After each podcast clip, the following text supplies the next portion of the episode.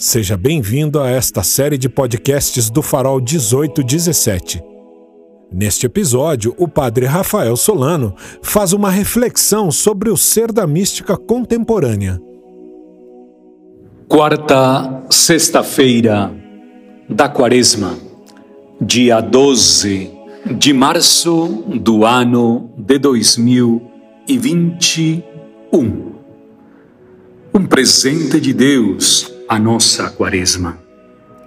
Um presente de Deus que tem nos levado a refletir cada sexta-feira sobre a mística do dia a dia.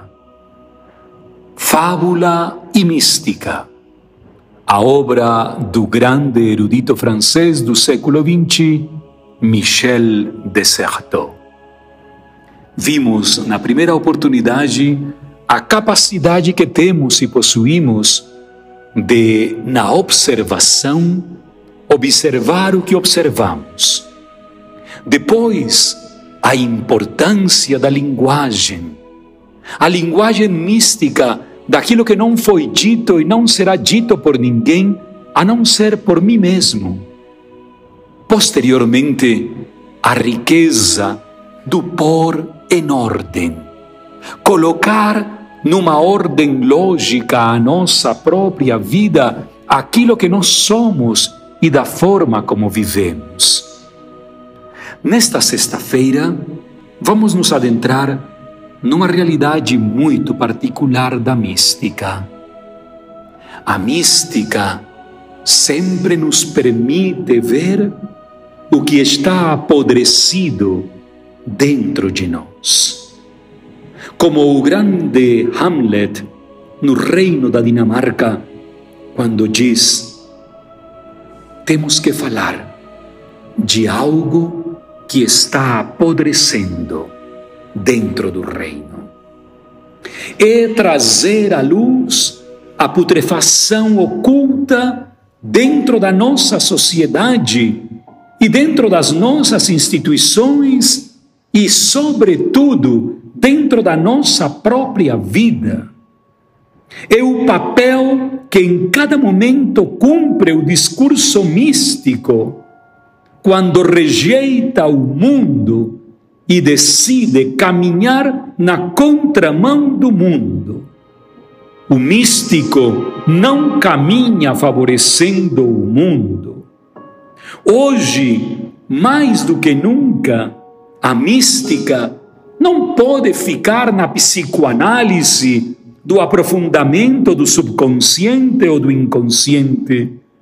A mística subjace na prática do social, na prática real e concreta de uma sociedade nova, belamente explanada e aprofundada na última encíclica do Papa Francisco, Fratelli Tutti, especialmente no número 58 é uma mística da fraternidade que não nos permite ficar na superfície, nos manda diretamente para o profundo das nossas vidas.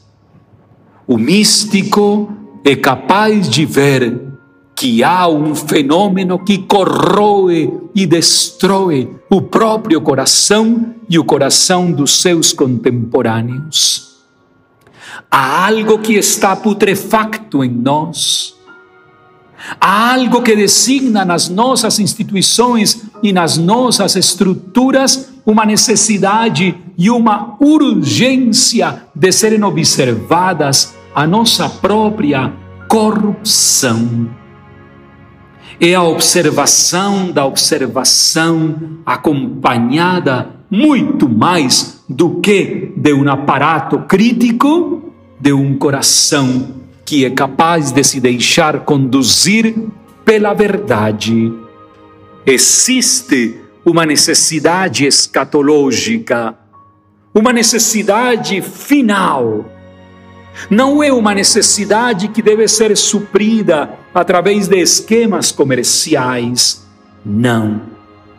Não é o famoso ser da margarina que se derrete rapidamente ao calor e que muitas vezes não sabe nem sequer por que está sendo derretida. É uma mística que estuda, que aprofunda e radicalmente, que tenha coragem de denunciar o que está apodrecido. É muito difícil compreender para nós que há situações na nossa vida que hoje produzem nojo ao nosso próprio ser. A nossa mentira, a nossa capacidade de engano, a nossa falsidade, tudo isso produz nojo ao nosso próprio ser.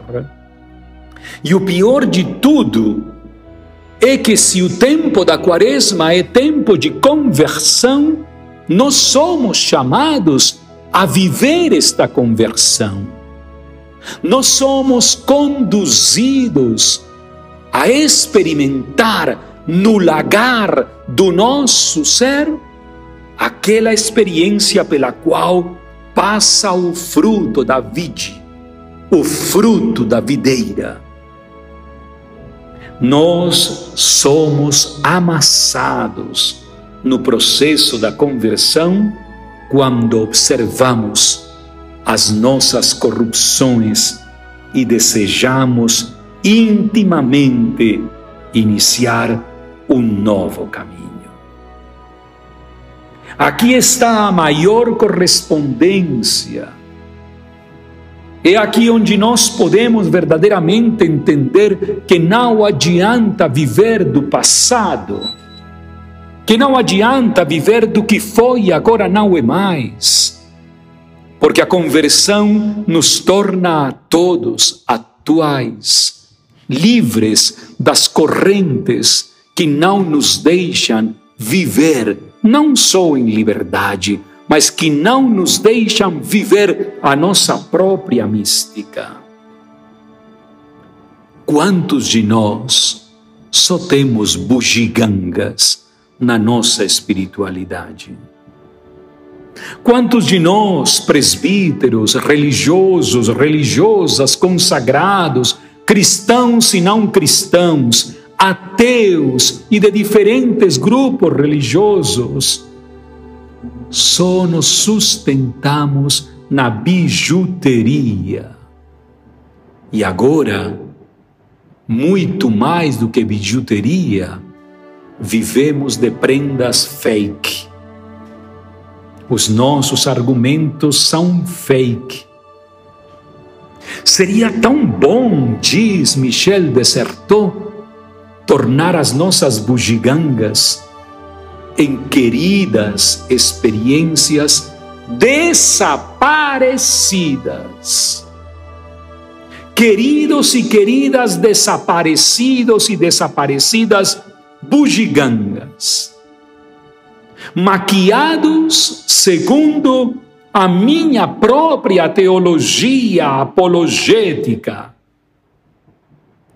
maquiado segundo a minha própria necessidade de muitas vezes me envaidecer e satisfazer a minha avidez de ser conhecido. Maquiado muitas vezes por medos e polêmicas religiosas que são inconsequentes não há verdadeira mística que possa sustentar-se na maquiagem de um passado que não diz nada para o meu presente. Assim como os místicos do século XVII fomentaram a heresia do passado, foi ali onde nasceu uma forma terrível e caótica de acabar com a genuína experiência dos cristãos. Muitos místicos do século XVII e até os nossos dias vivem um caduco jansenismo, quer dizer, uma fábula herética do passado. Deus escolhe determinados grupos. Isso é falso. Deus escolheu o humano, a pessoa, na sua totalidade. Ele me escolheu a mim, um verme da criação, mas um verme criado por Ele. Eu tenho uma missão histórica. Eu não sou punido e castigado por um juiz. Eu sou amado por um Deus que me acolhe. Quanta resistência à conversão maquiada, fabulada e muitas vezes dominada e oprimida por uma falsa mística. Muitos de nós vivemos grandes jejuns, muitos de nós vivemos grandes procissões, grandes sacrifícios, tudo faz parte de uma maquiagem, porque o que o Senhor quer é misericórdia e não sacrifício. Michel Dessertot na mística cotidiana, coloca as dores no centro de um homem e de uma mulher que sabe que a conversão dói, rasga a alma e tira toda a maquiagem para ficar completamente nu, nua, diante do chamado do seu Deus. Maquiados, não, livres, sim. Não vivamos mais a heresia do passado. Larguemos essa heresia que nos oprime. O passado acaba com a luz do presente, do gozo interno que produz a conversão. Deixemos todo tipo de marionetes interiores que são dominadas e muitas vezes alimentadas por falsas místicas. A isso demos o nome com todas as letras: misticismo, pietismo, negacionismo do ser cristão. O cristão vive a mística do dia a dia na grandeza do seu ser a experiência de um cristão que abre o seu coração para um encontro profundo com o ser absoluto, divino de Deus. Tempo maravilhoso este, e espero que ao longo destas quatro sextas-feiras você tenha compreendido e vivenciado o valor de uma mística que nos abre a todos a este verdadeiro encontro. Deixar a fábula, deixar o mito e entrar numa corresponsabilidade do amor com Deus e por Deus. Só assim, esta quaresma de 2021 guiada pelo Espírito ao deserto, pode abrir em nossa vida uma realidade completamente nova. É a epistemologia do ser gozoso. É a experiência que a igreja anuncia na alegria do Evangelho, no gozo e na esperança. Vale a pena nesta última meditação refletirmos sobre aquilo que o concílio na Gaudium et Spes proclamou a todas as quatro vozes. A igreja, ciente das dores e das angústias do ser humano, não pode jamais silenciar-se diante da grandeza que traz a esperança no coração de todos nós. Esse é o ser do cristão quando vive a mística da conversão. Todos nós precisamos dar passos sólidos que nos ajudem cada vez mais a permanecermos firmes. Sabemos que a nossa posição pusilânime, variável, muitas vezes inconsequente, nos leva a deixar de lado este trabalho diário, constante e perseverante. A conversão não é um ato instantâneo. Ela emerge da necessidade, mas brota de um desejo de ser cada vez mais anunciada por aqueles que encontram nela o caminho da libertação interior. Champagnat foi um homem convertido, um homem que encontrou na alegria da educação a simplicidade de um caminho a ser realizado. Cada um de nós é chamado e chamada a crescer neste processo. Não tenhamos medo à conversão. Às vezes parece muito mais fácil, simples e agradável, confortável ficarmos na posição na qual estamos. Mas na mística de cada dia, o fato de nos converter abre um espaço maravilhoso e insondável. É a meta-observação, é a metafísica, é aquilo que nós, desde a teologia cristã, chamamos o sobrenatural. Com o grande teólogo do século XX, Henri de Libac, podemos dizer que o paradoxo do sobrenatural é a conquista que torna atraente o natural para nós que somos limitados. Uma feliz Páscoa 2021.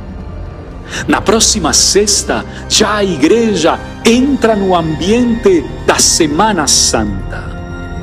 Vivamos alegres, porque o Senhor sempre acompanha o nosso caminho. Um grande e fraterno abraço para todos vocês, meus irmãos e minhas irmãs.